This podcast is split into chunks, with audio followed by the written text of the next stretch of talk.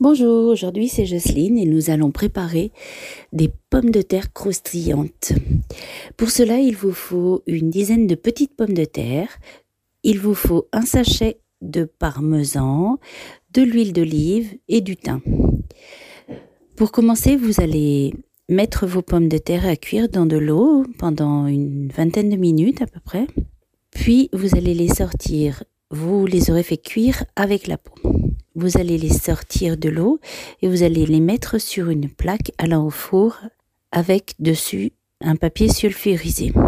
Sur ce papier, vous allez disposer vos pommes de terre et vous allez les écraser sans trop trop les écraser quand même. Les écraser, moi je les écrase avec une cuillère à soupe et vous allez mettre par-dessus de l'huile d'olive, un peu de sel, du parmesan et par-dessus, vous allez émietter votre thym.